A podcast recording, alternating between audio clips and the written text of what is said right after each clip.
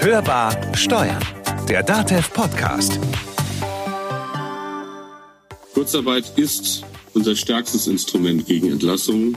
In Deutschland werden Millionen von Arbeitsplätzen durch Kurzarbeit gesichert. Das sagt Hubertus Heil vom Bundesministerium für Arbeit und Soziales. Die Kurzarbeit zieht sich schon quer durch alle Branchen, oder?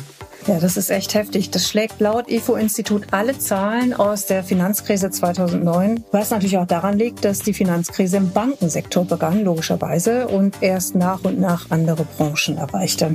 Ja, wie dem auch sei, der Shutdown sorgt dafür, dass der wirtschaftliche Einbruch für viele Unternehmen ziemlich abrupt kam. Und interessant ist, dass am stärksten betroffen sind in der Tat die beiden Bundesländer Bayern und Baden-Württemberg, also möglicherweise auch aufgrund der starken Infektionsfälle in diesen beiden Bundesländern. Weil das Thema Kurzarbeit ja eben so bewegt, das merken wir an den Rückmeldungen, greifen wir es heute eben einfach nochmal auf und besprechen da die Neuregelungen und die speziellen Fragen, die uns eben erreicht haben. Und dazu haben wir uns wieder einen Gast an die Hörbar eingeladen, diesmal den Professor für Arbeitsrecht und Rechtsanwalt, Fachanwalt für Arbeitsrecht Michael Fuhlrott. Damit herzlich willkommen an der Hörbar Steuern, der DATEV Podcast.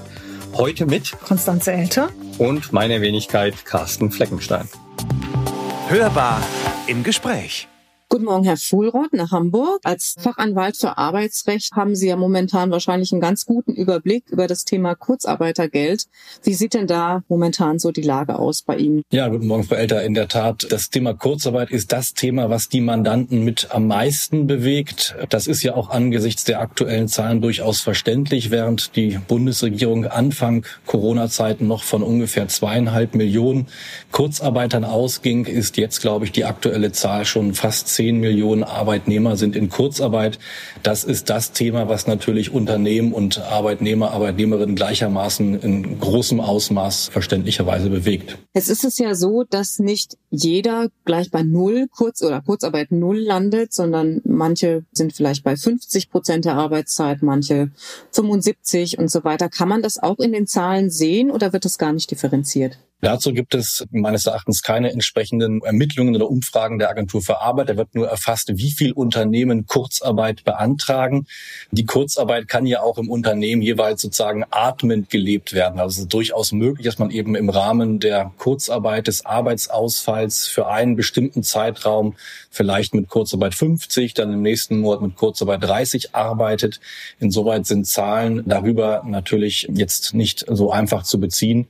Derzeit gibt es nur die Aussage, wie viele Unternehmen überhaupt Kurzarbeit denn eingeführt haben. Jetzt hat der Gesetzgeber ja mit Beginn der Corona-Krise relativ zügig reagiert und die Kurzarbeit bzw. den Zugang zum Kurzarbeitergeld erleichtert. Nun gab es Ende April noch eine gesetzliche Neuerung des Kabinetts, die jetzt auch im Bundestag beschlossen worden ist. Könnten Sie vielleicht kurz zusammenfassen, worum es da genau geht? Also der Gesetzgeber hat die Forderungen äh, der Gewerkschaften aufgegriffen und danach soll bis zum 31.12.2020 das Kurzarbeitergeld aufgestockt werden. Derzeit wird Kurzarbeit im Umfang von 60 beziehungsweise bei Arbeitnehmern mit Kind 67 Prozent des bisherigen Nettoentgelts gewährt.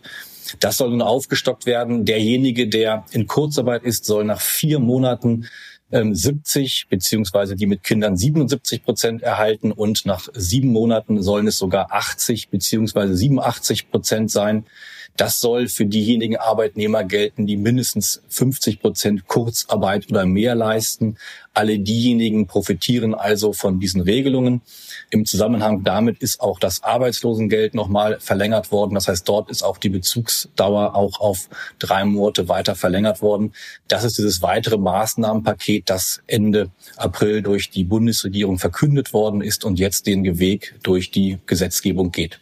Betrifft das nur Neuanträge auf Kurzarbeitergeld oder alle, die jetzt auch schon Kurzarbeitergeld beziehen? Das bezieht sich auf alle die, die auch schon in Kurzarbeitergeldbezug sind. Also wer sagen im März angefangen hat, Kurzarbeitergeld zu beziehen, kann dann nach vier Monaten davon ausgehen, dass dann entsprechende Aufstockungen des Kurzarbeitergeldbezugs erfolgen. Wenn ich das richtig mitbekommen habe, dann äh, haben wir ja nicht nur die Kurzarbeit auf der einen Seite, sondern auf der anderen Seite hat der Gesetzgeber Mitte April, glaube ich, die täglich zulässige Arbeitszeit auf zwölf Stunden erhöht. Das klingt ja erstmal widersprüchlich. Ja, es ähm, gab Änderungen auch im Arbeitszeitgesetz. Man muss es natürlich sehr stark branchenspezifisch anschauen. Also es gibt äh, natürlich viele, viele Unternehmen, die die derzeitige Situation mit Arbeitsausfällen äh, zu kämpfen haben. Es gibt natürlich auch andere Branchen, wo ein besonders hohes Arbeitsaufkommen ist. Nehmen Sie das Unternehmen oder in der Pflege oder nehmen Sie auch den Hersteller von Desinfektionsmitteln. Da werden natürlich entsprechende Sonderschichten gefahren, um dort dem Arbeitsaufkommen gerecht zu werden. Es gibt natürlich auch höhere Krankenstände äh, derzeit, so dass man in bestimmten Branchen oder auch im Einzelhandel, Logistikbereich auch vielleicht aufgrund besonderen Kaufverhaltens von einzelnen Personen einfach mit der normalen Arbeit in der normalen Arbeit nicht hinterherkommt, sodass man dort jetzt auch die Arbeitszeit erhöht hatte auf zwölf Stunden und auch insbesondere die tägliche Ruhezeit von eigentlich elf Stunden auf neun Stunden reduziert worden ist.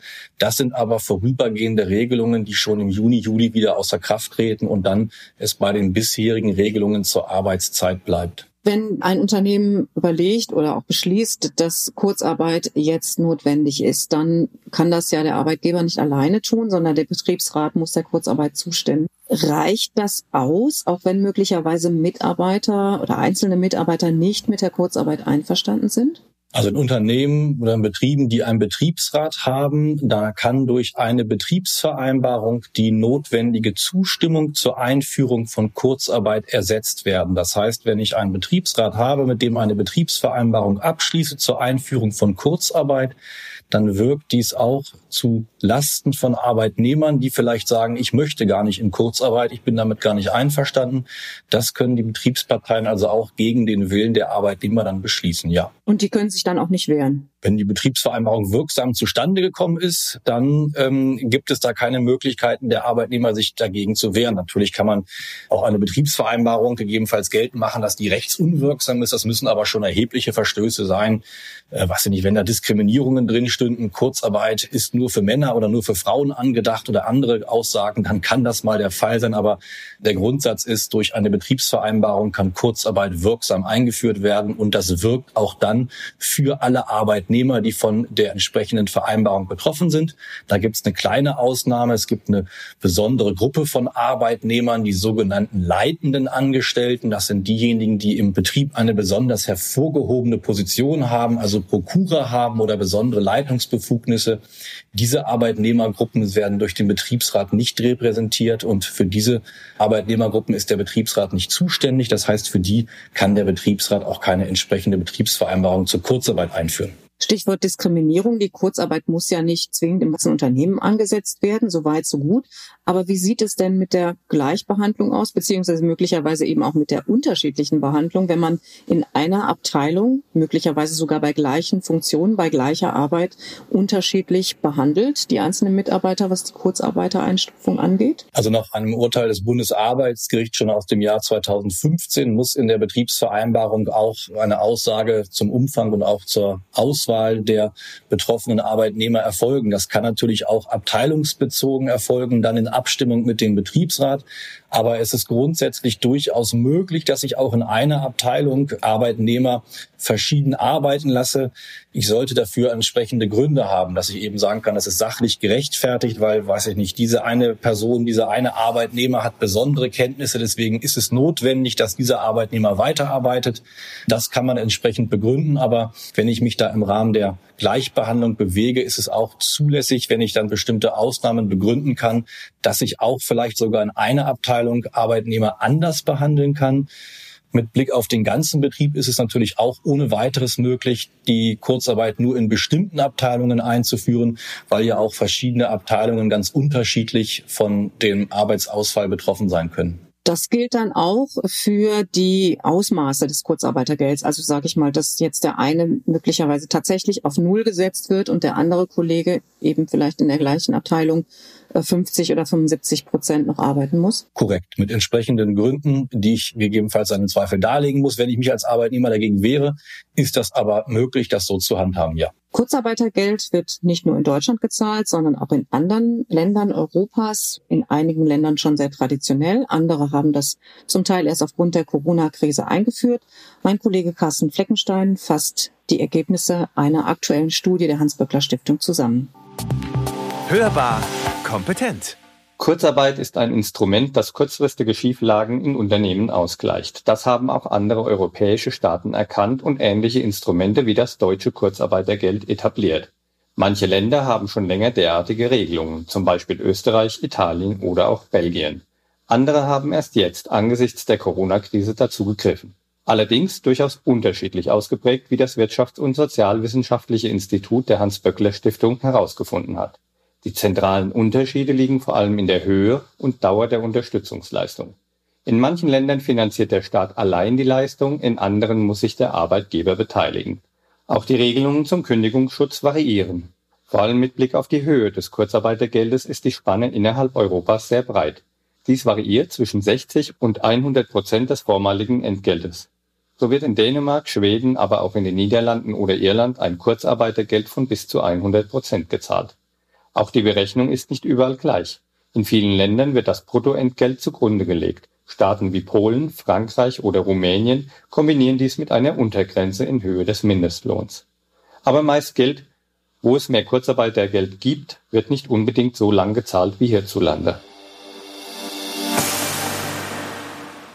Ja, wir haben gerade gehört, Herr Fulrott, dass es auch in anderen europäischen Staaten durchaus Regelungen zur Kurzarbeit gibt, durchaus unterschiedlich, also sowohl was das Ausmaß, was das finanzielle Ausmaß angeht, als auch die zeitliche Dauer. Wenn wir jetzt nochmal zurückkommen zur deutschen Regelung, hier gibt es ja unter anderem die Bestimmung, dass das Ganze wirtschaftlich notwendig sein muss. Wie ist das konkret definiert? Also ich muss als Unternehmen eben darlegen, dass ich einen erheblichen, unabwendbaren Arbeitsausfall habe und insbesondere muss der vorübergehend sein.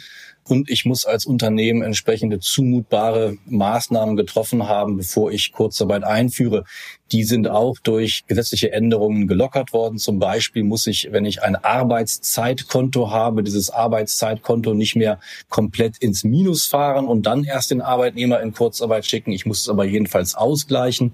Das sind eben Maßnahmen, die ich als Unternehmen treffen muss. Und insbesondere ist Kurzarbeit also nur eine Möglichkeit, eine vorübergehende, ja, einen vorübergehenden Arbeitsausfall zu überbrücken. Wenn ich ohnehin schon als Unternehmen sage, hm, ich möchte wahrscheinlich den Laden oder den Betrieb umstrukturieren, möchte hier Kündigungen aussprechen, betriebsbedingt, unabhängig von Corona, ähm, oder ich möchte den Betrieb auflösen, dann wird es schwer, Kurzarbeitergeld zu beziehen, weil ich dann ähm, nicht die notwendige Voraussetzung des nur vorübergehenden Bezugs hätte.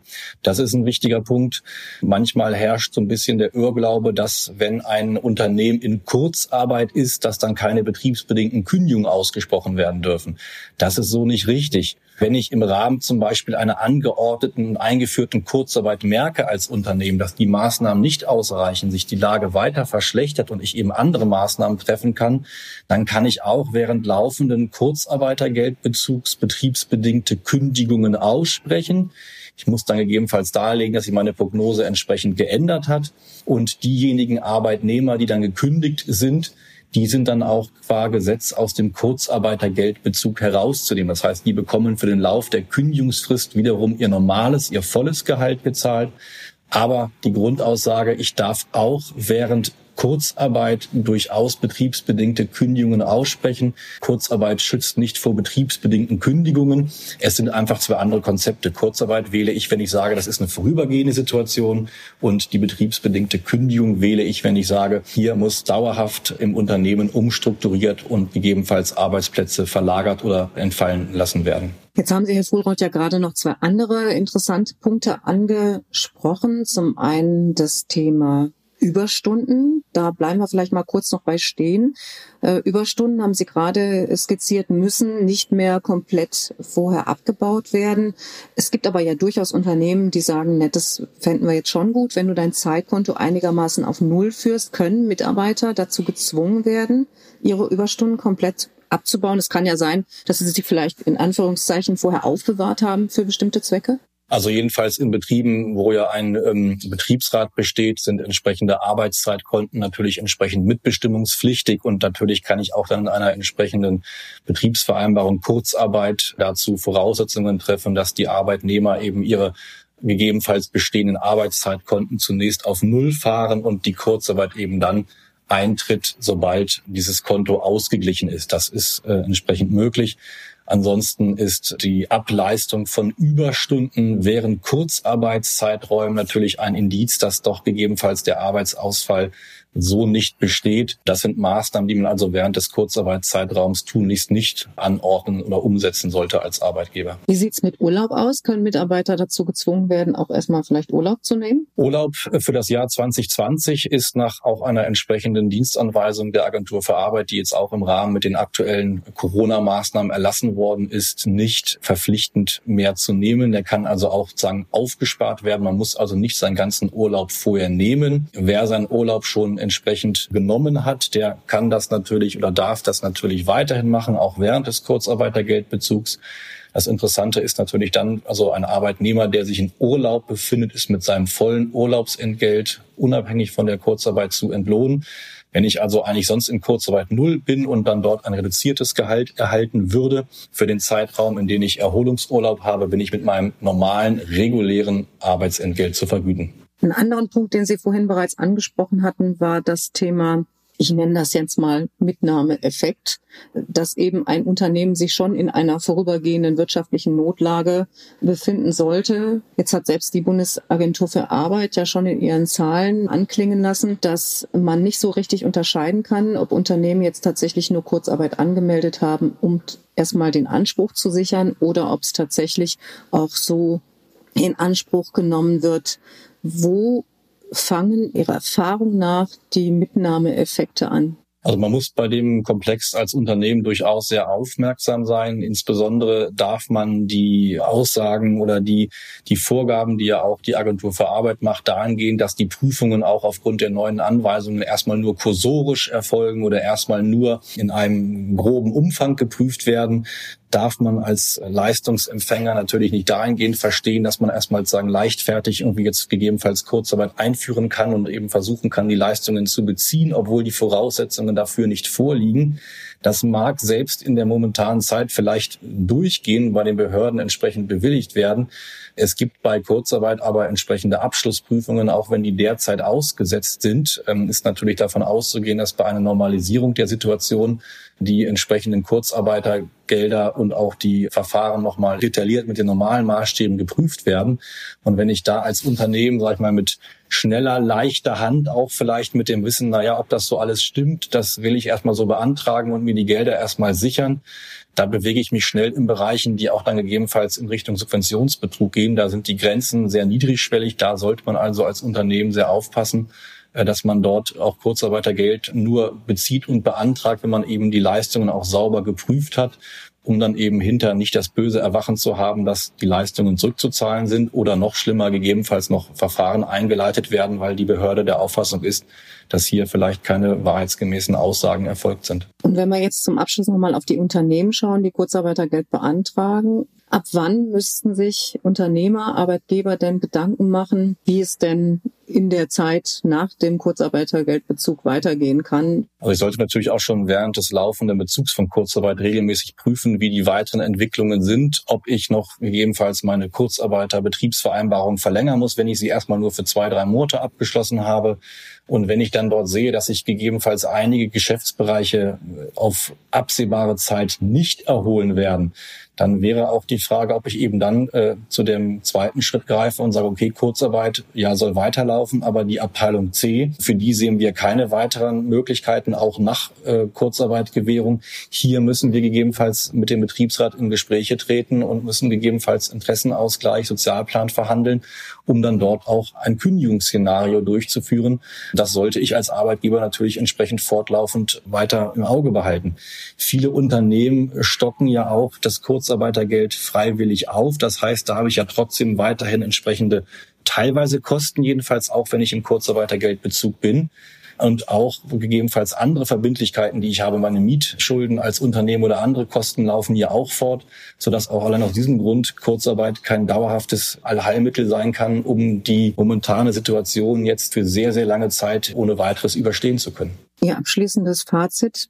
Wie wird es für die Unternehmen, die Sie möglicherweise auch selber betreuen, nach dem Kurzarbeitergeldbezug weitergehen? Das ist eine spannende Frage. Die Kurzarbeit ist sicherlich ein sinnvolles und wichtiges Instrument, das ja auch eben zeigt, dass es eben auch in anderen Ländern gegebenenfalls entsprechende Nachahmungsregelungen gab. Sie ist aber eben ein temporär begrenztes Mittel und es wird sich in den nächsten Monaten zeigen, wie viel Unternehmen das mit Kurzarbeitergeld alleine überstehen. Ich gehe davon aus, dass es viele Unternehmen geben wird, die auch an Personalabbaumaßnahmen nicht vorbeikommen werden, so dass wahrscheinlich jetzt nach dem Hochfahren der Wirtschaft und dem Auslaufen der Kurzarbeit wir auch über viele Konstellationen reden werden, wo es gegebenenfalls Massenentlassungen geben wird von Arbeitnehmern, ich befürchte, dass das ein Szenario ist, was uns noch bevorsteht. Herr Fuhlrott, ich hoffe, dass Sie mit Ihren allzu pessimistischen Perspektiven nicht ganz recht behalten. Ich danke Ihnen auf jeden Fall, dass Sie sich heute die Zeit genommen haben. Sende einen schönen Gruß nach Hamburg und bleiben Sie gesund. Ja, danke Sie auch. Vielen Dank.